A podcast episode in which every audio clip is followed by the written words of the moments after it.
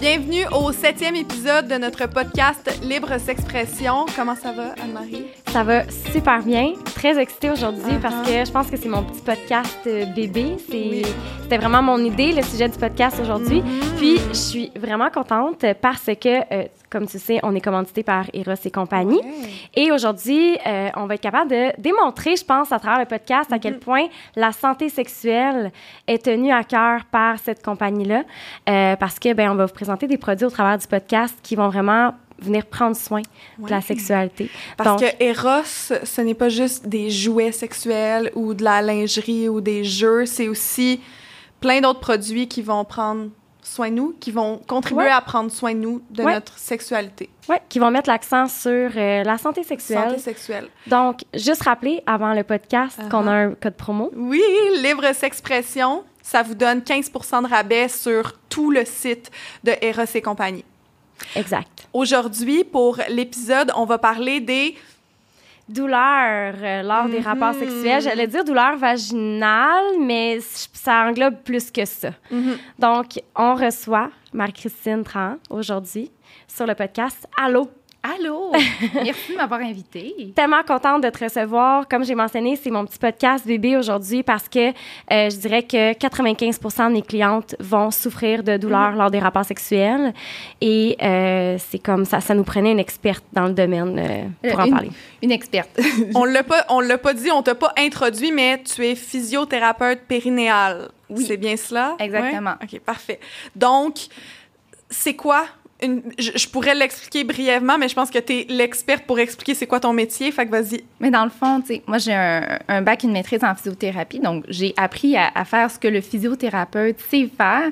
C'est juste que moi, j'ai choisi euh, la rééducation périnéale. Donc, de, de m'occuper de tout ce qui est dans la sphère du périnée. Puis, on pourra décrire ça tout à l'heure. Mais euh, j'ai euh, réalisé que cette région-là de ton corps, ça fait partie de ton identité. Tu sais, t'es une femme parce que tu as un vagin, et, et accessoirement ou majoritairement, c'est sûr qu'il y a des exceptions. Un homme est un homme parce qu'il a un pénis.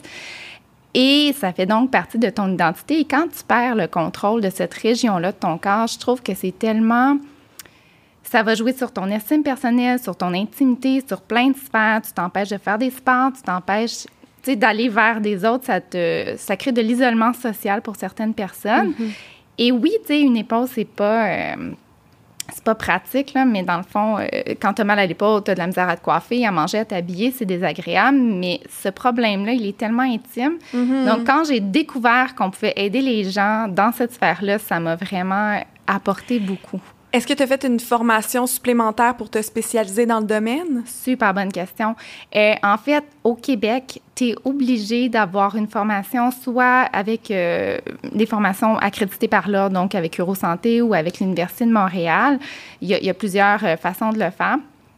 Et pour pouvoir avoir le droit d'aller dans cette région-là. Donc, c'est pas tous les physiothérapeutes qui sont autorisés à, à pratiquer la rééducation périnéale. Quel genre de clientèle tu traites pour quel genre de problème? Mais je vais traiter des hommes, des femmes. Euh, Il y a des enfants qui peuvent se, se- être traités aussi. Moi, j'en vois moins. Euh, Ce serait quoi? De- un enfant va être traité pour... euh, ben, exemple, les enfants qui ont euh, des problèmes de propreté. Hmm. Euh, surtout quand c'est jour et nuit. Tu sais, quand c'est la nuit, euh, les pipis au lit, souvent, c'est un, un problème génétique. Donc, c'est un développement normal qui se fait un peu plus tard. Fait que c'est c'est quelque chose qui va rentrer dans l'ordre avec le temps, sauf si, euh, exemple, l'enfant a eu une période sèche de à peu près six mois, puis qu'éventuellement ça change. Euh, là, ça se peut que ce soit lié à un problème, euh, exemple, un déménagement ou un nouvel enfant ou des choses comme ça, un nouveau bébé dans la maison. Là. Une perturbation. Une per- Merci, c'est le mot que je cherchais. Euh, mais chez, ça, chez les hommes, chez les femmes, ça peut être autant des- de l'incontinence, euh, urinaire, sel, gaz. Euh, chez les femmes, on parle beaucoup de descente d'organes, euh, des dysfonctions sexuelles, des douleurs. Euh, je vois aussi Descente d'organes. euh, ouais, descente d'organes. Donc là, euh, ce qui est important de penser, c'est que c'est pas quelque chose qui descend et qui reste descendu, mais c'est juste que quand tu vas faire un mouvement, il y a un une augmentation de la mobilité des tissus vers le bas, puis des fois, tu vas sentir des lourdeurs, sentir comme un tampon tout le temps dans ton vagin. Ça arrive euh, essentiellement après les grossesses. Souvent, souvent, c'est le plus gros facteur de risque. C'est pas le seul. Puis ça se traite? Oui, oui, oui, ça se traite. La ça se guérit? Euh, ben, guérir, c'est un mot qui est euh, réservé aux médecins. Fait que j'ai pas le droit de dire ça, mais la première chose à faire selon les guides nationaux et internationaux, c'est la physiothérapie. Après, euh, les études disent qu'on peut diminuer 80% euh, euh, en fait, chez 80% des gens, les symptômes. Fait qu'on va traiter au niveau des symptômes dans 80% des cas. fait que c'est quand même intéressant. Après, il y a d'autres interventions. Il y a ce qu'on appelle les PSA. Donc, c'est comme un petit outil qu'on met dans le vagin qui vient supporter les organes. super pratique pour... Il y a beaucoup d'associations liées à l'âge par rapport à ça. Mais c'est ça, c'est pas juste les, les, femmes âgées ou ménopausées qui, mm-hmm. peuvent en, bénéficier. Au, contraire, une, une femme sportive qui veut reprendre son sport, mais avec une sécurité, c'est mm-hmm. intéressant aussi. Sans oublier de, de penser à son plancher. Fait que ça va être juste de, de, de se protéger pour pas que ça arrive? Mais c'est qu'en mettant quelque chose à l'intérieur de ton vagin, ça empêche que, mettons, ta vessie, ton utérus ou ton rectum viennent s'appuyer vers, euh, vers les parois vaginales. Euh, le plancher pelvien devrait faire ce job-là. Puis le fait de supporter, ça donne une chance à ton plancher pelvien de pouvoir se contracter sans avoir quelque chose qui appuie tout le temps dessus. Euh, pas mal ça. Pas mal ça on que que j'ai peur que ça m'arrive. je sais pas pourquoi. ben écoute, si. Genre, on dirait que j'ai commencé à être angoissée. Puis je suis comme, oh mon Dieu, je veux pas que ça m'arrive. Si un jour tu es enceinte, fais-toi suivre en physiothérapie périnéale. Ça va prévenir le truc. C'est sûr que ça garantit pas. Mais euh, ça, tu sais, puis c'est pas le premier choix, c'est pas la première chose. Puis, tu sais, c'est peu symptomatique, là, une descente d'organes. Donc, tu peux super bien vivre toute ta vie avec ça sans. Euh, puis, tu sais même pas. Il y en, a beaucoup qui, qui, ont une descente d'organes sans jamais s'en rendre compte ou le savoir parce que ça t'affecte pas. Il y en a que ça va affecter dans leur quotidien, mais il y en a à qui ça affectera pas nécessairement dans le quotidien. C'est ça. Puis souvent, ils vont s'en apercevoir le jour de la ménopause quand les hormones diminuent, c'est moins élastique. Donc, il y a un peu plus d'affaissement. Mm. Euh, mais c'est ça, tu peux super bien vivre toute ta vie sans jamais avoir de, soucis de ce côté-là. Là. Faut pas paniquer. Ouais, ouais. Là, tu as dit, euh, c'est ça pour les fuites urinaires et tu n'as même pas mentionné le principal. Dysfonction sexuelle? OK. Fait que les douleurs au niveau du vagin ou durant les relations sexuelles, ça fait partie des dysfonctions sexuelles? Exactement. Ben, moi, je le rentre là-dedans. Peut-être que j'ai pas la mhm. définition euh, mhm. parfaite, mais oui, oui, tout ben oui, puis si on regarde dans le DSM aussi, qui est le manuel, le, manuel critères diagnostiques euh, des maladies, ben, des troubles mentaux, je sais pas. Euh, Et tu sais plus que moi là-dessus. Oui, DSM 5, ça fait partie des dysfonctions. Donc oui, tout ce qui est disparunie, c'est un peu un terme parapluie, etc. Là, fait que, ouais. Euh, donc, tu traites tout ce qui a rapport aux organes génitaux, dans le fond? Euh, oui. Moi, je, travaille entre à peu près le diaphragme puis euh, les hanches. Pas mal ça.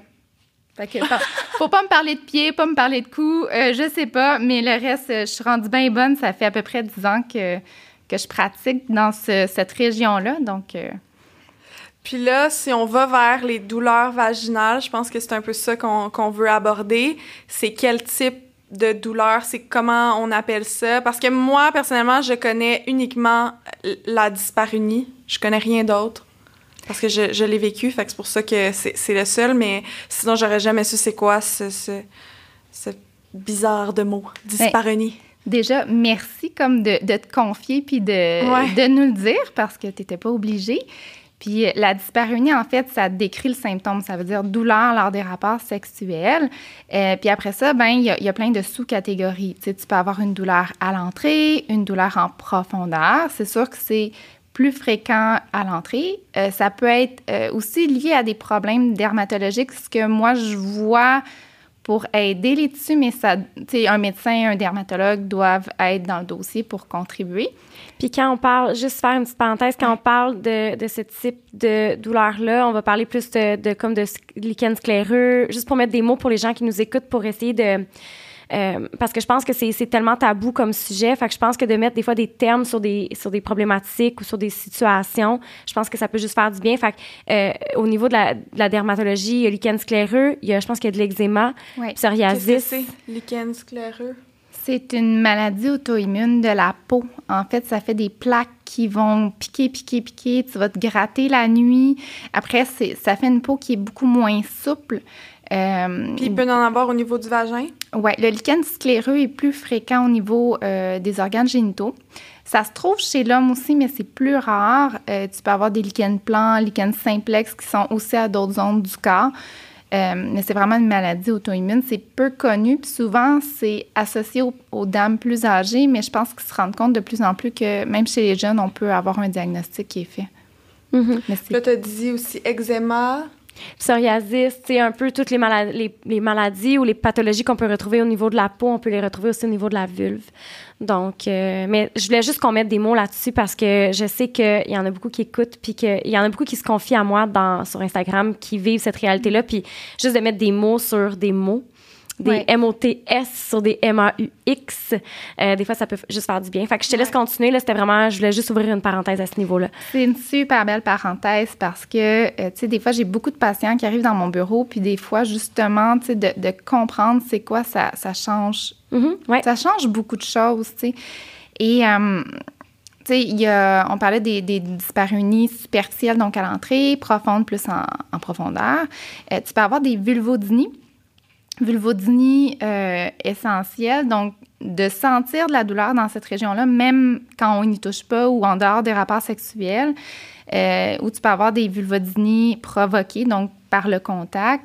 Tu peux avoir des vestibulodynies, ancien, euh, anciennement appelées vestibulites. Mais on s'est rendu compte qu'il n'y avait pas de facteur inflammatoire dans la condition. Euh, mais ça, je te dirais, c'est le plus fréquent de, que moi, je vais rencontrer là, au niveau des douleurs. Si on, on exclut là, les douleurs suite à, à des traitements pour le cancer ou des douleurs suite à des chirurgies comme des chirurgies d'affirmation de genre, par exemple, Mm. des clientèles que je vais aussi, euh, aussi voir. C'est mes chouchous, d'ailleurs. Je les Mm. aime beaucoup. Les personnes qui ont eu un réassignement de, de genre? Ouais. Et, Ouais. et les post-cancer, c'est c'est des belles clientèles. euh, c'est le fun à, ben, c'est le fun à travailler. C'est pas des, c'est pas des beaux problèmes nécessairement, mais c'est Ouais. très valorisant de les, de les aider à retrouver leur corps. Fait que souvent, euh, les personnes qui ont eu une chirurgie de réassignement de sexe vont avoir des douleurs au niveau du vagin, des organes génitaux? Ça peut arriver. Mm. euh, tu sais, il y a quand même. euh, c'est c'est un, c'est un gros sujet, là, mais tu sais, c'est des gens qui parfois vont avoir une dysphorie de genre. Ça, c'est la dissociation entre ton, ton- Mhm. tes organes génitaux et ton genre, puis une déconnexion aussi de ton corps avec ton Mhm. cerveau. Donc, quand on change l'anatomie, déjà une chirurgie, il faut reconnecter, peu importe c'est où dans ton corps. Euh, donc, je prétends, puis encore là, c'est pas mon expertise non plus, mais euh, je prétends que si on, on reconstruit différemment l'anatomie, ben il faut reconnecter. Puis il y a- il y, a ça d'une part. Euh, après, il faut explorer, il faut retrouver les sensations aussi. Et tout ce qui est cicatriciel, ça reste des tissus à retravailler. Euh, les muscles aussi vont, vont, vont subir une agression par la chirurgie, donc ils vont se, se tendre, se contracter. Donc, euh, ça peut être pertinent de dire aux muscles, OK, c'est correct, là, on, on peut Ouais, relâcher, c'est ça va bien, euh, pour leur montrer que qu'ils peuvent se détendre, puis de reconnecter avec ces muscles-là. Ouais. Cool. Quand on, on est traité en physiothérapie périnéale, comment ça se passe une séance? Euh, ça va varier d'une physio à l'autre, donc euh, je, vais, je vais y aller pour comment moi je fonctionne parce que je suis pas dans le bureau de tout le monde. Euh, c'est sûr que moi, j'aime beaucoup, beaucoup faire un long questionnaire, premier rendez-vous, parce que je veux vraiment couvrir tous les systèmes, système urinaire, système anorectal, donc comment on va à la selle, est-ce qu'il y a de la constipation, etc. Système de la fonction sexuelle, euh, la stabilisation aussi, est-ce que la, personne est problème de dos, etc. Donc, tu sais, vraiment faire un tour global, c'est quoi sa situation aussi à la maison, ce qu'on appelle le, le modèle biopsychosocial, euh, pour après ça. Puis voir aussi si cette personne-là a des aides autres, euh, comme la sexo, la psycho, super important. euh, Parce qu'il y a beaucoup de mots MAUX qui sont causés par des traumatismes, non? Donc, qui doivent aussi être traités en sexologie ou en psychologie. Ça peut. ça peut. Puis, tu sais, il faut faire attention. C'est vraiment bon que tu l'abordes parce que des fois, il y a des gens qui vont penser ou qui vont suggérer qu'il y a eu euh, un, traumatisme. Exactement. Mais il n'y en a pas toujours. Mm-hmm. Puis quand tu poses la question sans arrêt, puis peut-être tu sais plus que moi, Anne-Marie, mais. Euh, ben, en fait, euh, je, je dirais. Euh, pour ma part, dans les consultations que je vais avoir, puis j'ai mentionné tantôt, je dirais là, 95% de mes clientes vont avoir des douleurs lors des rapports sexuels. bon, il y a des fois où je suis capable d'aller trouver de où ça peut partir. puis il y a tellement de facteurs. C'est pas nécessairement toujours un traumatisme à proprement dit. Ça peut être juste euh, le contexte dans une relation amoureuse qui te rend plus tendu, qui fait que tu as moins confiance, de laisser entrer ton partenaire littéralement. Euh, tu sais, il y a vraiment plein de facteurs qui peuvent affecter ça. Euh, mais ah, j'en ai des clientes que je dis, écoute, je ne sers à rien c'est vraiment physiologique. J'ai beau essayer de creuser, trouver, il euh, n'y a rien que je trouve. Donc, c'est vraiment d'aller voir mm. euh, une physiothérapeute euh, pour ton plancher pelvien. D'ailleurs, est-ce que c'est référé, ta clientèle est référée par des médecins, par des sexologues, par... C'est de tout. Tout? Oui. Mm. les internets font aussi une grosse partie du travail. tu sais, c'est sûr que j'ai j'ai, oui, ma, je, tombe rapidement, là, quand tu cherches mon nom, quand tu cherches Physio Périnéal Montréal, je tombe assez rapidement dans, dans, les recherches Google. Donc, je pense que mon profil répond à, beaucoup de questions que les gens se posent. Parce qu'il n'y en a pas beaucoup, hein. C'est comme, on dirait que c'est tabou. Sérieusement, avant d'étudier en sexo, je ne savais même pas que ça existait. Ouais. Je pense qu'il faut soit que tu vives un peu la problématique ou que tu sois renseigné sur le sujet. J'ai beaucoup de gens qui sont comme des, des, des, clientes qui ont des douleurs qui sont comme Ah, une physio. Oui, ben moi, quand j'étais jeune, ben quand j'étais jeune, j'exagère, j'avais comme 18-19 ans, là, quand j'ai consulté une physiothérapeute périnéale, euh, mon père, il a dit Mais voyons, c'est les vieux qui vont voir ça quand ils, ils, sont pas capables de se retenir, de faire pipi dans leur culotte, là, puis tout. C'est pas, pas euh, une jeune, là. Tu sais, le monde était comme Hein?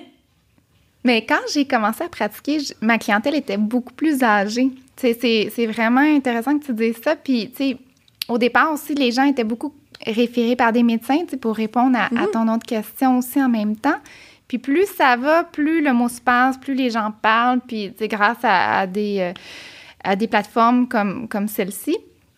Puis il faut continuer d'en parler parce que justement, il y, a, vraiment beaucoup, beaucoup, beaucoup de femmes qui, qui, vivent avec des problèmes de douleur. Je pense qu'on avait parlé de oh, statistiques là aussi. Bien, Anne-Marie, elle a fait un sondage euh, dernièrement sur sa page pour parler justement à qui a des douleurs sexuelles, euh, des douleurs lors des rapports sexuels.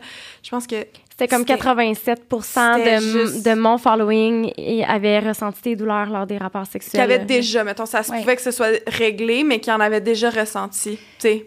Oui, puis tu sais, euh, ça peut arriver à des périodes de ta vie. Tu peux ne pas en avoir pendant une période, en réavoir s'il y a un gros stress qui arrive. Euh, tu sais, on parlait tantôt aussi de traumatisme. Euh, c'est sûr que on, pourra rentrer là-dedans euh, éventuellement, mais tu sais, souvent on, pense à, abus à caractère sexuel. Mais pas euh, juste ça, il peut y avoir d'autres, ouais. Hein? Ou, ben, tu sais, puis quand je dis abus à caractère sexuel, ça veut pas nécessairement dire un, viol. Ah, c'est, en fait, un abus à caractère sexuel, c'est tant qu'un acte est commis sans le consentement de la personne. Donc, ça peut être t'es serveuse dans un resto, tu passes à côté d'une table, il y a quelqu'un qui t'attrape une fesse, t'étais pas consentante, tu l'as vécu comme une agression. Ça peut être un regard aussi, hein? Bien. J'avais une cliente justement qui euh, avait beaucoup de difficultés dans ses rapports sexuels. On s'est rendu compte qu'elle avait vécu justement une agression par le regard. Puis elle me disait, voyons, c'est pas valide, c'est pas valide. Je disais, oui, c'est valide si, tu t'es senti euh, que tes limites ont été transgressées, qui, ont été euh, outrepassées. Oui, c'est valide. Donc oui, c'est ça. C'est c'est pas juste au niveau des organes génitaux, c'est ça en Mais fait. quel regard? C'est que la personne l'a regardé pendant qu'elle se changeait ou quelque chose comme ça? Regarde, Karine. Ouais. Reluquer quelqu'un, puis tu sais, c'était... Ouais. Dans son cas, c'était... Vous avez pas vu, mais elle me fait des regards comme, comme un monsieur cochon, j'allais dire comme dégueulasse. Désolée, là, mais tu sais... C'est en fait... regard comme vulgaire, sans consentement, mettons. Ouais qui laisse insinuer que tu es un petit peu un morceau de viande. OK, je comprends. Ça, c'est un exemple, mais, oui. ça pourrait être autre chose. Ça, ça peut être Je de se comprends. faire regarder le décolleté, ça Mhm. peut être... Ouais. Peu importe, tu sais, tant que c'est pas consenti. Et, Mhm, et je comprends. si ma mémoire est bonne, et là, mes statistiques remontent un peu, euh, chez ces personnes-là, je pense qu'il y en a une sur deux, 50% qui vont développer des douleurs euh, lors des rapports sexuels. Je pense que tu me Ouais, disais que tu l'as ouais, validé. c'était ça, oui. Donc, euh, il y a ces personnes-là. Puis, malheureusement, euh, dans le corps médical, ce que j'ai observé, c'est que souvent, une femme qui va aller voir son gynécologue, son médecin, puis je veux dire, les médecins font un travail exceptionnel. Je collabore avec tout plein de médecins, puis je les aime d'amour. Mais parfois, euh, c'est arrivé que les, femmes en parlent et si le, médecin n'est peut-être pas au courant de ça, il peut avoir un préjugé et assumer qu'elle a vécu un, un traumatisme de type abus sexuel. Et, et c'est souvent euh, mis ensemble, puis souvent, c'est ça, je trouve qu'il y a une association qui est, qui est, Vite fait. qui est vite faite, puis qui est peut-être pas euh, adéquate Mm. euh, en tout temps. Je comprends. Oui, puis une autre chose que, que j'ai entendu aussi beaucoup dans ma pratique, c'est que euh, on va aller voir le médecin, puis on va dire Ah, c'est normal d'avoir des douleurs. C'est normal que tu aies mal. C'est normal. Mais non. Du moment que tu as des douleurs, il y a quelque chose que tu peux faire, puis c'est pas nécessairement la norme. Non. Fait que, puis les médecins, je trouve que des fois, j'ai de la difficulté. J'entends des, des choses à ce niveau-là. Puis euh, justement, pour revenir à la question que Karine t'avait posée tantôt au niveau de comment ça se passe dans ta pratique, Ah oui. euh, je, puis là, tu sais, je reviens en arrière parce que ça, ça a rapport avec ce que je vais dire. Mais j'ai l'impression que le consentement n'est pas nécessairement tout le temps de mise dans un corps, dans, le corps médical. Euh, puis j'ai l'impression, tu sais, des fois, tu sais, des amis, moi, qui, se faisaient faire des examens gynécologiques, puis le médecin, il n'y a même pas de rideau, rien. Le médecin part, laisse la porte du bureau ouverte, le- les pieds dans l'étrier, toi écarté, mais comme faut. Puis c'est comme, il n'y a, pas toujours la conscience du consentement. Puis je sais que toi, dans ta pratique, justement, si tu peux, euh, en fait, compléter ta réponse de comment que ça se passe un rendez-vous Mhm. avec toi. Mettons, si on parle, on va. Tu tu traites beaucoup d'autres euh, problèmes, mais si on parle des douleurs lors des rapports sexuels. Mais en fait, c'est une super bonne question que tu le précises parce que je vais agir de la même façon avec tout le monde.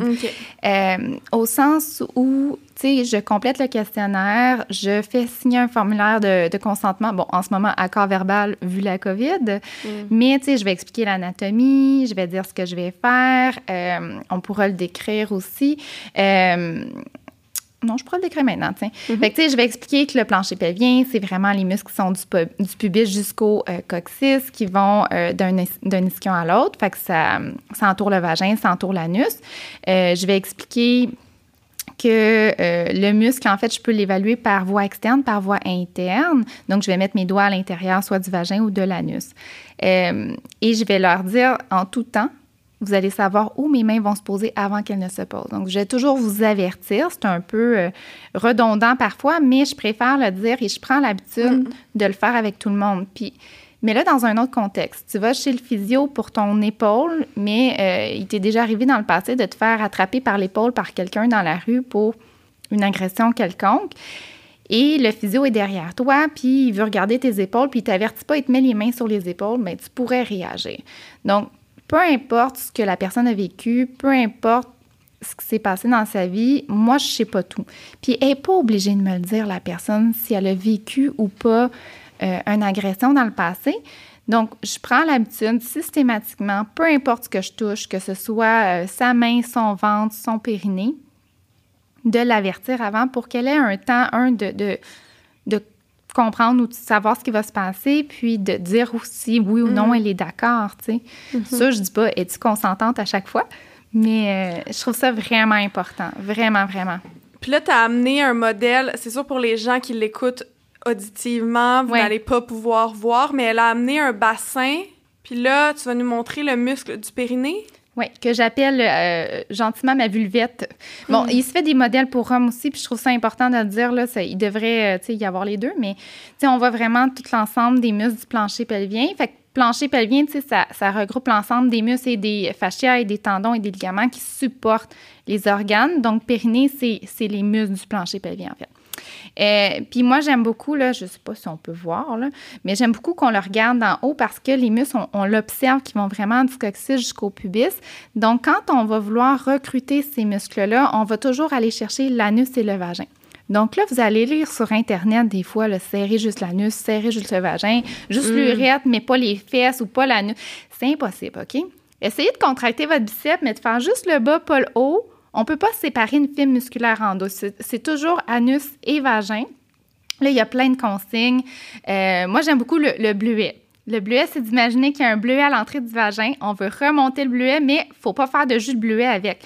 Parce que souvent, on pense qu'il faut serrer l'anus et le vagin, mais en réalité, c'est un mouvement d'élévation. Et ça, puis là, Anne-Marie est en train de le faire, j'ai vu ses yeux. vraiment en train de faire l'exercice du bleuet. Mais ça arrive tout le temps, ça. En clinique, quand je l'explique, je vois tout le temps les patients qui sont là, les yeux qui vont au plafond, puis sont comme OK. Puis des fois, je les vois monter, descendre sur la chaise. C'est comme non, ça, c'est les fesses. Euh, mais oui, c'est ça, c'est vraiment un mouvement. Karine aussi, tu es en train de l'essayer? c'est parfait. J'adore. Je pense que Kiari aussi est en train de l'essayer. Bon, j'ai j'ai pas osé poser la question, mais. Mais ouais, effectivement, euh, c'est vraiment. euh, chez, chez les femmes, on va parler de, de retenir les urines et les gaz, Mais remonter le bleuet. ça, c'est pour renforcer le plancher pelvien. Ben, en fait, super bonne question aussi parce que, euh, tu sais, souvent, les gens vont dire t'as des fuites d'urine, fais tes kegels. Euh, t'as des euh, une descente d'organes, fais tes kegels. Euh, T'as des douleurs, fais tes kegels. Faire des kegels, c'est pas la réponse à tout, OK? Puis, en fait, c'est que, comme n'importe quel muscle, euh, le plancher pelvien, tu, tu- vas t'entraîner au gym. Qu'est-ce que tu fais euh, après être allé au gym? Tu T'étires. tu t'étires. Mais pourquoi le plancher pelvien, on ferait juste le contracter? On peut-tu le relâcher aussi? C'est important. On veut un muscle qui est capable de tout faire. On veut un muscle qui est fort et souple. On veut, euh, on veut un muscle qui est comme une gymnaste olympique. On veut pas, euh, on veut un muscle qui est capable d'être fort et souple. C'est, possible d'avoir les deux en même temps. C'est souvent une erreur qu'on fait. Souvent, j'entends des patientes qui, à l'accouchement, ont déchiré, admettons. Euh, puis le médecin va les rassurer en disant mais c'est parce que ton périnée était trop fort. Mais il peut être fort et souple, c'est parce qu'il était trop raide. C'est pas la même chose. Et, euh, tu sais, moi, je pense toujours aussi tu sais, à quelqu'un qui s'entraîne trop puis qui a de la misère à parler au téléphone comme ça, qui va pas me prendre l'autre oreille. Fait que, tu sais, c'est possible d'être fort et souple. Fait que comment on fait pour détendre le périnée, le muscle du plancher pelvien? C'est une super bonne question, merci. Euh, il y a beaucoup de gens qui vont penser que contracter, euh, ça va dans une direction, relâcher, ce serait donc arrêter de contracter. Mais en fait, c'est plus que ça. Puis, euh, on, va faire un, on va faire un petit exercice, tiens. Puis, euh, ouais, assis-toi sur tes, sur tes deux, deux jambes, deux fesses. Puis, tu sais, juste là, comme ça, essayez de, de vous redresser. Juste euh, de vous redresser, vous asseoir droite. Vous allez observer, euh, ça c'est un de mes exercices, bref, en fait, je l'aime beaucoup, beaucoup, que souvent quand on, essaie de se tenir droit, euh, parce que sinon, avant, on est un peu plus assis sur le coccyx. Quand on essaie de se tenir droit, souvent, on va sentir les abdos s'engager, peut-être une petite tension dans le milieu du dos au niveau du soutien-gorge, si vous en avez un. Donc, moi, j'aime beaucoup écarter les fesses. Donc, ça, c'est comme en yoga, on va écarter les fesses. Hop. Euh, bon, faut pas se fissurer l'interfessier, quand même. Mais euh, ce qu'on ce qu'on fait, en fait, c'est qu'on s'assoit sur les ischions, qui sont les deux os là, en, en- en dessous des fesses. Puis, je sais pas si vous avez remarqué, vu que vous l'essayez, que votre posture, elle est droite, euh, que votre respiration, elle est fluide, vos abdos ont relâché, euh, votre dos fait moins mal aussi. Fait que moi, ça, c'est une de mes postures préférées. Un, parce que euh, ça facilite la posture assise. On a une belle posture droite. Et C'est euh, pas forçant. C'est moins forçant, comme. c'est moins forçant, puis votre plancher pelvien, il est déjà en position pour être un peu plus relâché. D'ailleurs, faites ça aussi pour C'est faire... moins forçant, mais c'est pas pas forçant, à moins que je suis pas normale. Mais moi, Euh, mon, mon bas du dos force full en ce moment-là. Faudrait voir comment tu es assise. Mais, euh, tu sais, on n'est pas fait pour rester 100% du temps dans la même position aussi, là, soit du temps passant. On n'est pas fait pour rester statique, on est fait pour bouger. C'est donc normal que tu ne sois pas bien toute la journée comme ça. là. Mhm. Euh, mais tu sais, pour un 5 minutes, euh, ça le fait. Mais on est fait pour, pour bouger clairement. J'ai perdu mon fil d'idée. Des positions pour détendre le muscle du plancher On parlait des respirations aussi. Non, non, je sais ce que je voulais dire. OK. J'ai retrouvé. Faites ça pour aller faire pipi pour aller à la selle. En se placer comme ça? Ah, ouais. Hein? Mais parce que le plancher pelvien est à la base, fait que ça peut faire une petite obstruction. Fait que les gens, exemple, qui euh, ont l'impression que la vessie se vide pas bien ou qui ont un peu de constipation, il y a plein, plein, plein d'autres trucs pour ça. Je sais que pas, on n'est pas là pour en parler. Mais euh, de faire ça, d'écarter un petit peu les fesses sur la toilette sans se fissurer, euh, ça aide vraiment beaucoup. C'est super simple à faire. Fait que ça, j'aime beaucoup ça. c'est ça, tu sais, je peux pas vous donner mille exercices parce que euh, ça prend de la supervision, mais euh, un petit truc qu'on peut essayer, c'est que quand on respire, donc si j'inspire, normalement, euh, les poumons se gonflent et les épaules ne devraient pas monter. Hein. Si les épaules montent, c'est pas les, bons muscles de la respiration, c'est pas le diaphragme, c'est les muscles des épaules et du cou. Donc, c'est pas mm. du bon Donc, normalement, quand mon, mes poumons se gonflent, mon diaphragme devrait descendre. Et le plancher pelvien, c'est un diaphragme aussi. Donc, il devrait descendre. Vous mm. devriez sentir qu'il se rapproche de la chaise. Vous pourriez sentir le ventre gonfler, euh, les côtes peut-être s'écarter sur les côtés. Euh, même, on parle de respiration un peu dans le dos, où on va sentir qu'il y a un, espace qui se crée entre les côtes et euh, le bassin, qu'on appelle les, les Donc, tu sais, comme une ouverture au niveau de tout ça. Euh, ça se peut que vous ne le sentiez pas aussi, puis c'est correct. Puis il y a des zones dans le corps qui sont plus réelles, puis des fois, on va le sentir à un endroit, pas à un autre. Des fois, ça peut aider de mettre les mains aussi pour le sentir.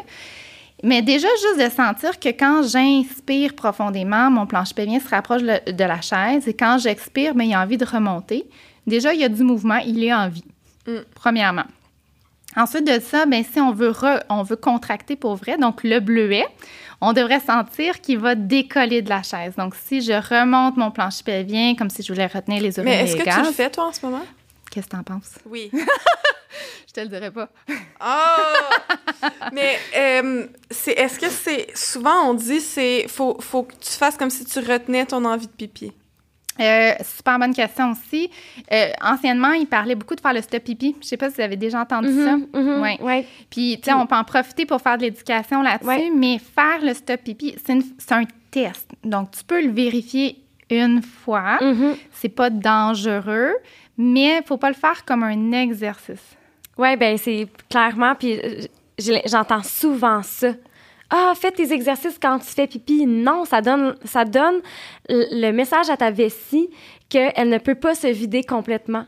Puis là, après ça, ça devient comme difficile pour ta vessie de vraiment reconnaître quand tu as réellement envie, etc. Donc. Euh, puis mécaniquement, en fait, c'est que, tu sais, ton, ton, muscle de la vessie qui s'appelle le détruseur, il est, il est dans, sur une aire d'aller en train de se vider.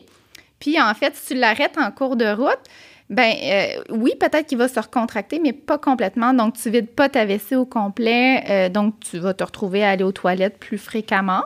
Euh, ou encore, si tu la vides pas complètement, mais ça peut faire des infections urinaires si l'urine se concentre. Donc, c'est pas du tout intéressant non plus. Je trouve que c'est un, gros inconvénient pour renforcer ton plancher pelvien. Est-ce qu'il y a des positions de yoga aussi à faire pour détendre le plancher pelvien? Bien, moi, j'en utilise beaucoup dans ma pratique. Euh, bon, pour ceux qui font du yoga, euh, ce qu'on veut, c'est éloigner le coccyx du pubis. Puis, il faut, faut évidemment pas se faire mal, mais tu sais, j'aime beaucoup, exemple, la, la position de l'enfant, le child pose. Euh, puis souvent, je vais suggérer, ben, on contracte, puis en relâchant, on devrait sentir qu'on peut aller un peu plus loin dans la posture, si le corps le permet. Euh, le happy baby, le, bébé heureux, je pense qu'on dit, euh, c'en est une autre aussi. Puis j'aime beaucoup, beaucoup, beaucoup le deep squat. Fait qu'il faut vraiment le, squat profond ou le petit bonhomme, il faut que les talons soient au sol, puis vraiment contracter, relâcher. Puis mes, mes patientes qui me connaissent, moi, je me suis filmée puis dans cette vidéo-là, il y, a mon chat qui passe, puis il est tellement cute, fait que c'est le vidéo avec le chat à la maison. Ah. Mais, mais tout ça pour dire que c'est mes, mes, trois postures que, que j'aime énormément, énormément. Puis tu sais, on peut euh, généralement contracter trois fois et relâcher. Euh, c'était pas mal le maximum pour atteindre la, la, la longueur du plancher pelvien. Et ça, ça a comme but de détendre le plancher pelvien parce que le plancher pelvien, euh, corrige-moi, a un impact à sur les douleurs lors des rapports va comme stresser quelque chose, des tensions que... Il agit dans la fonction sexuelle. Fait autant dans le plaisir que dans la douleur, il peut être impliqué. Donc, il va permettre l'érection du clitoris, l'érection du pénis. Euh, quand tu vas avoir un orgasme au niveau clitoridien, c'est les nerfs euh, sacrés qui vont créer une réaction au niveau du muscle. Fait que la vague qu'on sent quand on a un orgasme, c'est des contractions du plancher pelvien. Euh, mais quand on a mal, réaction de protection. Tu sais, le vagin, le vagin, c'est comme un œil, tu sais, aussi. Euh, moi, j'aime beaucoup cet exemple-là. Si tu vas trop vite, il se ferme, tu sais. Je sais pas si vous avez déjà mis des verres de contact, là, mm. tu sais. C'est pas évident les premières fois. Fait que euh, c'est un peu comme une réaction de protection. Il y en a qui vont, tu sais, on parlait de, de, mettre des mots sur des mots. Il peut y avoir du vaginisme qui peut être primaire ou secondaire. Euh, Primaire, c'est la première fois que tu introduis quelque chose, euh, il va y avoir des douleurs. Secondaire, c'est quand ça survient euh, suite à des événements ou peu importe quand ça survient dans ta vie puis que c'était pas comme ça avant. Là, on dit que c'est secondaire. Merci. Euh, puis c'est ça. Puis quand tu as des douleurs profondes, tu peux avoir des tensions plus profondes. Quand tu as des douleurs à l'entrée, bien, réaction de protection. tu, peux, tu peux avoir c'est pas facile à diagnostiquer au sens où tu peux avoir une douleur à l'entrée, mais avoir des réactions de vaginisme. Mais pour moi, le vaginisme ne sera pas la cause primaire de, de la douleur à ce moment-là. C'est quoi la différence entre dyspareunie et vaginisme? Le, vaginisme euh, peut être douloureux ou non. Tu peux avoir un spasme non douloureux. C'est sûr que si tu essaies de rentrer quand il y a un spasme, ça fait mal. La dyspareunie, c'est vraiment le symptôme lors des rapports sexuels. Il n'existe pas à un autre moment. Euh, c'est que la douleur n'existe pas à aucun autre moment. La, la dyspareunie, en fait, c'est sa définition, c'est douleur lors des rapports sexuels. C'est la définition du mot, en fait. Puis moi, j'avais dit vaginisme, alors c'est ça que tu m'avais dit l'autre fois. Oui, ben moi, on m'avait diagnostiqué dyspareunie, mais moi, j'avais mal quand il y avait un tampon. J'avais mal comme tout le temps. Ça pourrait être une vestibulite aussi. Mm. Mais là, je t'ai pas diagnostiqué non plus, là, mais ça aurait pu être une vestibulite qui est une douleur à l'entrée qui brûle. C'est le plus fréquent, là, on, s'en était parlé. Là. Euh, c'est celui que j'entends le plus dans mes consultations. Ça chauffe, ça brûle, on dirait que ah. ça tire, on dirait que j'ai comme des pics au niveau du vagin, c'est irrité. Moi, c'était, on dirait que ça déchire. Oui, ouais. Pepper cut, oui. Ouais. On dirait que ça déchire, puis après ça, je saignais. Ah. Puis euh, ma physio euh, périnéale m'avait dit que je déchirais pour vrai. Puis elle a dit Je comprends que tu ressens ça parce que c'est vraiment ça qui se passe. Puis là, elle, disait qu'on voyait vraiment comme une cicatrice, là, de comme que j'ai déchiré plusieurs fois. Oui, ça arrive. Mm. C'est vraiment. c'est un produit que j'utilisais. Puis je pense que je sais que tu veux parler d'autres choses. Si tu veux, veux-tu. J'allais juste. Ouais, non, j'allais juste dire que c'est vraiment plus fréquent qu'on le pense, euh, ce type de douleur-là. Comme tu as mentionné plus tôt, je pense que c'est c'est la, douleur pour laquelle on consulte le plus. Hein. Puis tu as dit que euh, les gens qui vont être traités, euh, puis qui pourront il y a comme qui voit une amélioration, c'est 80% hein, je pense, et euh, plus. non, le 80% c'était chez les euh, personnes qui avaient des descentes d'organes, des prolapsus. OK. Euh, pour les symptômes. pour les douleurs... J'avais vu les chiffres, on les mettra dans la description du mhm. podcast, je vais pas dire n'importe quoi. Mm me semble, par mémoire, c'était j'avais comme dans les 57% et peut-être un peu plus. Non, 78. Je sais qu'il y avait comme un. Je suis pas sûre. Je, on, va, on le mettra. Faudrait avoir, faudrait avoir. Il y a le. Je te, je te référais, là, mais il y a l'étude de, de l'Université de Sherbrooke avec Mélanie Morin euh, avec laquelle j'ai été clinicienne pour son projet de recherche. Puis justement, les résultats sont sortis là, il n'y a pas super mm, longtemps. Mm. Donc, euh, puis il comparait la physio à la, la xylocaïne ou la lidocaïne. C'est la même chose. Qu'est-ce que c'est? C'est comme une petite crème euh, qui gèle à l'entrée du vagin, mais il faut, que tu ah. le, faut que tu mettes à peu près 20 minutes. Il y a aussi des protocoles de le mettre tous les soirs. Le pourcentage de réussite était aléatoire, je t'aurais dit. Là. Je pense mhm. que c'est une chance sur trois que ça fonctionne, mais euh, ça demande d'être assidu. Mm. Ben, un produit que euh, je pense que tu travailles avec quand même, puis on va en parler parce qu'il est disponible sur le site de Eros et compagnie, mais c'est aussi disponible en boutique, c'est les dilatateurs. Oui, les dilatateurs. Fait est-ce que c'est quelque chose que tu vas conseiller? Tu sais, pour quel type, par exemple, de diagnostic ou de tu vas le, tu vas le proposer? Bien, je vais le proposer assez souvent. C'est un, un, outil comme qui sert à vraiment. Universel un peu, Ben, hein? il, y a, il y a Ouais. vraiment beaucoup d'utilité. Puis, euh, tu sais, je suis vraiment contente que ça soit disponible, que ça soit pas juste des jouets sexuels, parce que justement, un, il y a beaucoup de femmes qui, qui, qui le vivent, puis ça, ça, ça vient un peu normaliser le truc que c'est fréquent. C'est pas normal, mais c'est fréquent. Ouais. Euh, je vais le recommander chez, bon, clairement dans les cas de, de douleur, donc euh, vestibulodynie, on va aller désensibiliser parce que c'est une hypersensibilité à l'entrée du vagin. Donc, c'est juste de comprendre que c'est un contact, un toucher léger, c'est un étirement, c'est un glissement, euh, c'est un, un frottement, mais c'est pas une brûlure, c'est pas une déchirure, c'est pas un paper cut. Fait que c'est de normaliser les sensations avec des grandeurs progressives. Puis, Celui-là, il est full beau en plus. oui, La les couleurs sont belles Ouais, la texture en plus est vraiment le fun. Moi, j'en avais un en à l'époque en plastique blanc, genre full lait. Lui, il est comme mignon. Puis c'est comme tu passes d'une couleur à l'autre, c'est comme encourageant. Oui. Tu sais, t'arrives à ta couleur préf ou. euh, je me suis fait dire ça en consultation. Comment là, j'ai tellement d'arriver au bleu.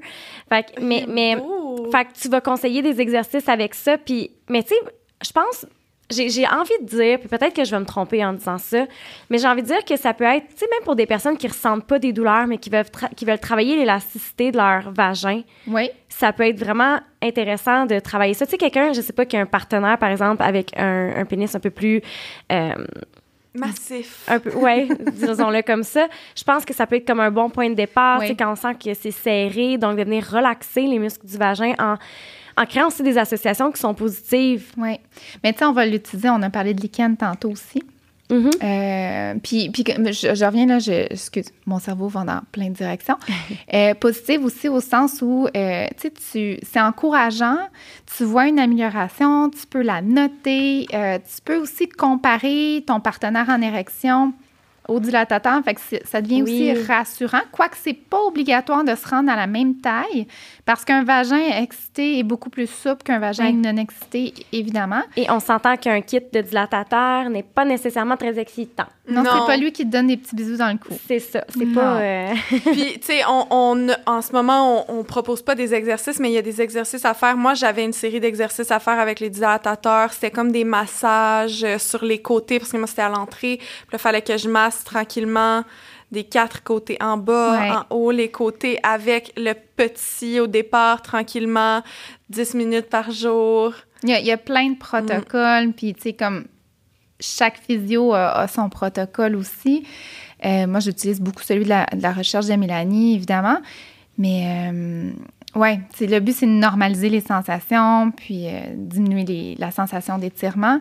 Mais tu sais, je fais une parenthèse, on va l'utiliser chez les patients, euh, les femmes trans. Ah oui, ouais, ben Ah. c'est ça, mais je pensais que ça, ça servait presque juste à ça, Pour pour la- des dilatateurs avant de l'utiliser.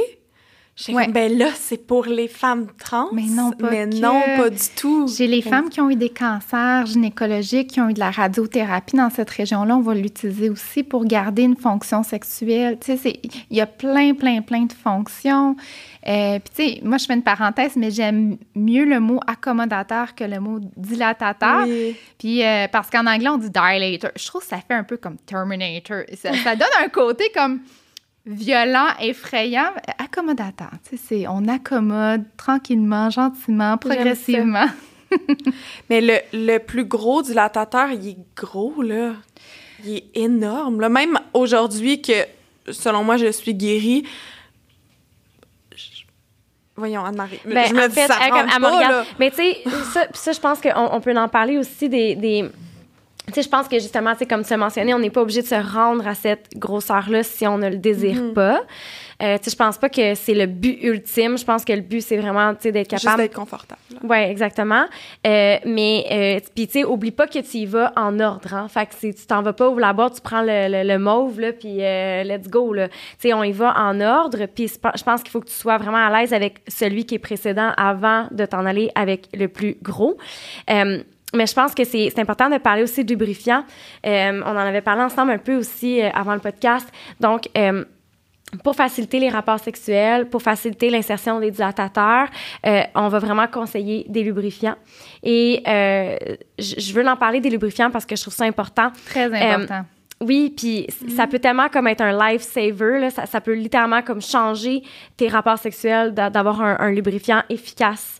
Euh, Ça change vraiment dans les douleurs. Honnêtement, ouais. vous devriez toujours utiliser du lubrifiant. Et sur la page de Libre Expression, j'ai publié une photo il y a quelques semaines. C'était Use more lube. Ben, c'est Vous prouvé devriez que toujours en utiliser. Ça change la vie, vraiment. J'en parle à tous mes premiers Ouais. rendez-vous, en fait, tout le temps. moi, dès qu'on me dit j'ai des douleurs, je suis comme est-ce que tu utilises du lubrifiant? C'est ma c'est une de mes ben, pas ma première question, mais c'est une de mes premières comme petite peut-être solution si on veut là. Puis, tu sais, euh, je fais une parenthèse aussi, mais euh, parce qu'une autre période de douleur, c'est la période postpartum.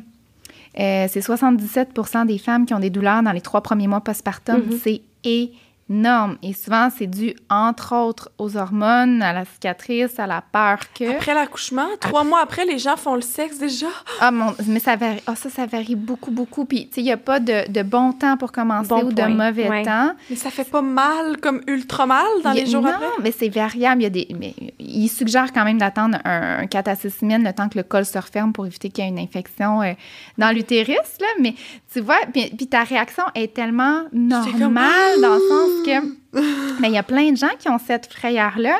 Puis, mais dans les trois premiers mois, c'est 77 C'est énorme. Oui, Mais puis tu parles trois de premiers mois, me semble, c'est encore full douloureux, non? Pas a- forcément. non, c'est ça. Puis, tu sais, tu parles de frayeur, mais justement, tu sais, si t'as peur, tu sais, il y a- il y, a quelque chose de très psychologique Mm. aussi dans tout ça, tu sais. Fait que quand t'as peur, qu'est-ce que tu fais quand t'as peur? J'ai exactement ton fait ça. Je fais... Oui. OK. Je peux vous parler de mon analogie, puis après, on retourne sur les Vas-y. Ouais. Moi, souvent, je demande aux gens est-ce que tu sais à quoi ça ressemble un chien? Mais Évidemment, oui. Qu'est-ce que ça fait quand c'est content un chien? Qu'est-ce que ça fait? Ça prend la queue. Ça branle la queue. Qu'est-ce que ça fait avec sa queue quand ça apparaît, quand c'est stressé? Ça, Ça fait... réagit, ouais. Ça va la mettre entre ses En jambes. dessous, Tu sais, ça va ouais. faire la petite boule, le chien qui a peur. Et, et le, souvent, je compare aussi, donc, tu sais, chez l'être humain, le petit bout d'os au bout de la colonne vertébrale, est-ce que vous savez comment il s'appelle? C'est Il fait bien mal quand on tombe dessus. ben, le coccyx? coccyx. Oui. Ouais, c'est ça. J'étais comme, puis ça, j'étais comme, est-ce que c'est une question piège? non, il n'y a pas de question piège, jamais. Fait que oui, le coccyx. En anglais, savez-vous comment il s'appelle? Le tailbone, l'os de queue. Et ça donne que les muscles du plancher pelvien sont attachés après le coccyx. La différence, c'est qu'on ne fait pas remuer notre coccyx quand on est content, mais quand on a peur, quand on est stressé, tout le monde, sans exception, frou, ramène le, le coccyx entre les jambes en contractant le plancher pelvien. Et euh, la différence, c'est qu'il y a des gens qui, une fois que le stress est passé, frou, relâchent, puis il y en a d'autres qui restent contractés sans s'en rendre compte. Un peu comme les gens qui serrent la mâchoire, les gens qui, qui, qui bloquent la respiration. Tu Il y a plein de réactions au physique, au stress. Mais euh, tout ça pour dire, tu sais, la, la frayeur, la peur, clairement, ça fait des réactions de Mm. contraction involontaire du plancher pelvien.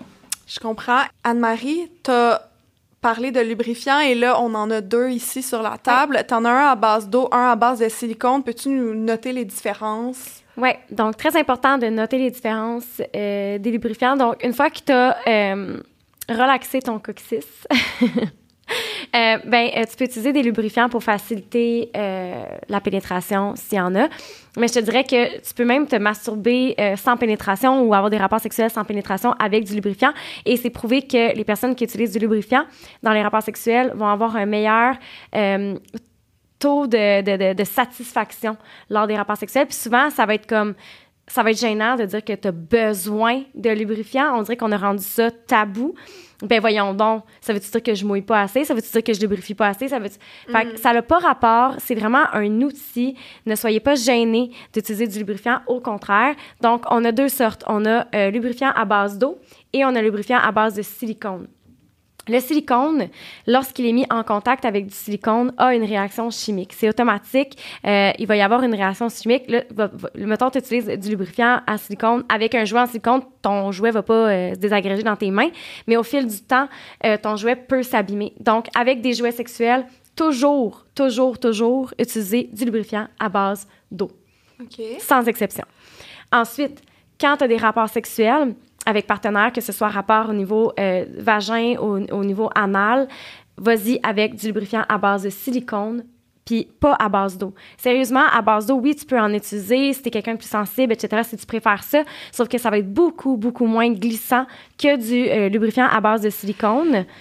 Je veux que tu me dises c'est lequel, parce que moi, je, les lubrifiants que j'ai utilisés dans ma vie, ça fait en sorte que j'en utilise juste. J'utilise maintenant de l'huile d'émeu ou de l'huile de coco, là, that's it. Mm. J'utilise aucun autre lubrifiant parce que je trouve que ça assèche. Bien, probablement parce que tu utilisais du lubrifiant à base d'eau. Le lubrifiant à base d'eau sèche très vite. En plus, il goûte comme mauvais. Donc, ton lubrifiant à base de silicone, il va falloir que tu ailles prendre une douche. Là pour enlever. Parce que le silicone, il va venir créer un filtre entre ta peau et l'objet, la personne, peu importe ce que tu veux insérer. Donc, vas-y avec un lubrifiant à base de silicone. Ce que tu me dis là, c'est sûr que c'est du lubrifiant à base d'eau.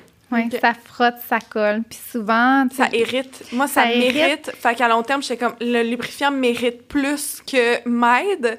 Je vais juste arrêter de l'utiliser, je vais utiliser de l'huile. Puis, la physiothérapeute m'avait euh, conseiller l'huile d'émeu.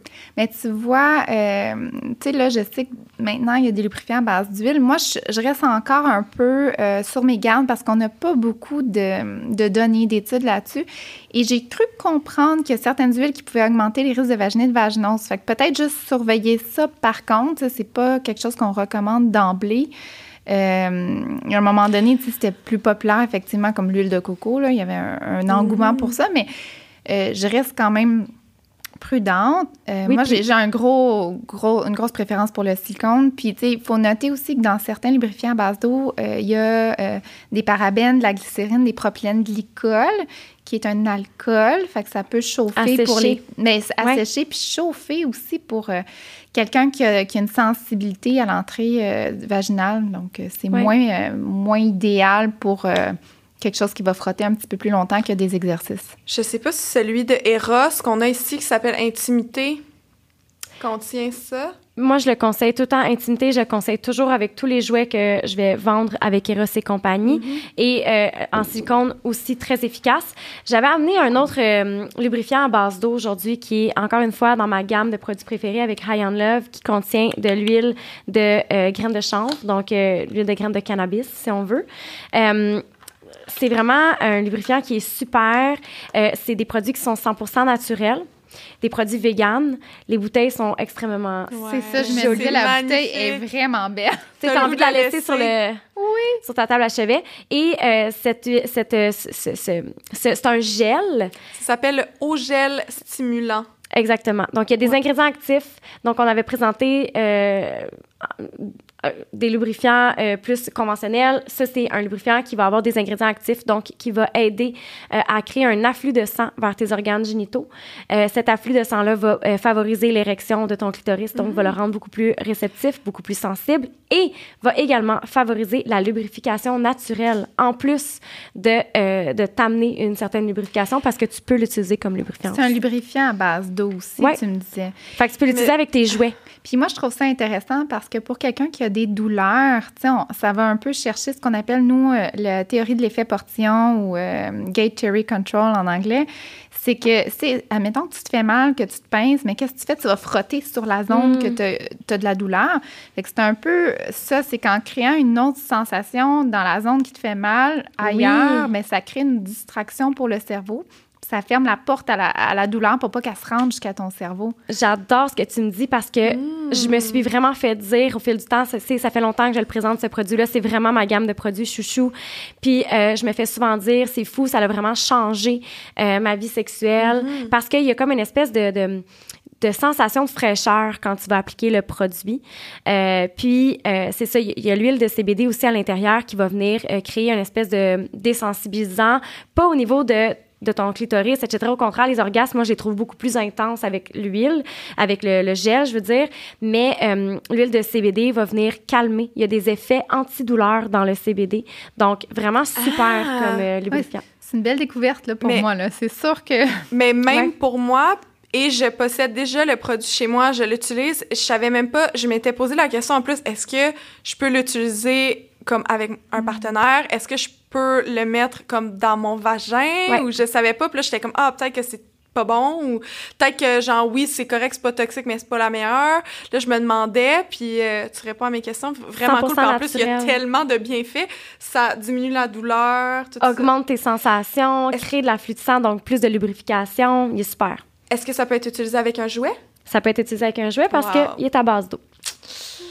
Hey on en a appris vraiment beaucoup. Puis je pense que, sincèrement, on aurait pu aller bien plus en profondeur euh, sur le sujet parce que ça touche beaucoup. Puis, tu sais, là, ça tire à sa fin, mais euh, c'était vraiment intéressant. Merci. Ça fait plaisir. Merci énormément. Ah, il y aurait tellement de euh, choses qu'on aurait pu euh, Ah, dire. Mais c'est correct, c'est correct. C'était. Ben, en fait, euh, je, je te l'avais proposé, soit on fera une partie 2, Ouais. ou alors euh, je propose peut-être un live sur la page pour qu'on puisse répondre à des questions suite au podcast parce que Mhm. je suis certaine qu'il va y en avoir. Puis merci énormément d'avoir accepté parce que, comme j'ai mentionné au début, ça touche énormément de femmes. Puis je suis convaincue que ce podcast-là va vraiment mettre des mots sur des mots puis va éclairer euh, beaucoup de gens dans leur réalité. Puis euh, c'est très précieux. C'est pour ça que je le fais aussi. Ouais. C'est pour qu'on en parle de plus en plus, puis euh, qu'il y a des physios aussi qui, qui soient intéressés à offrir ce type de Mhm, service-là aussi. C'est important.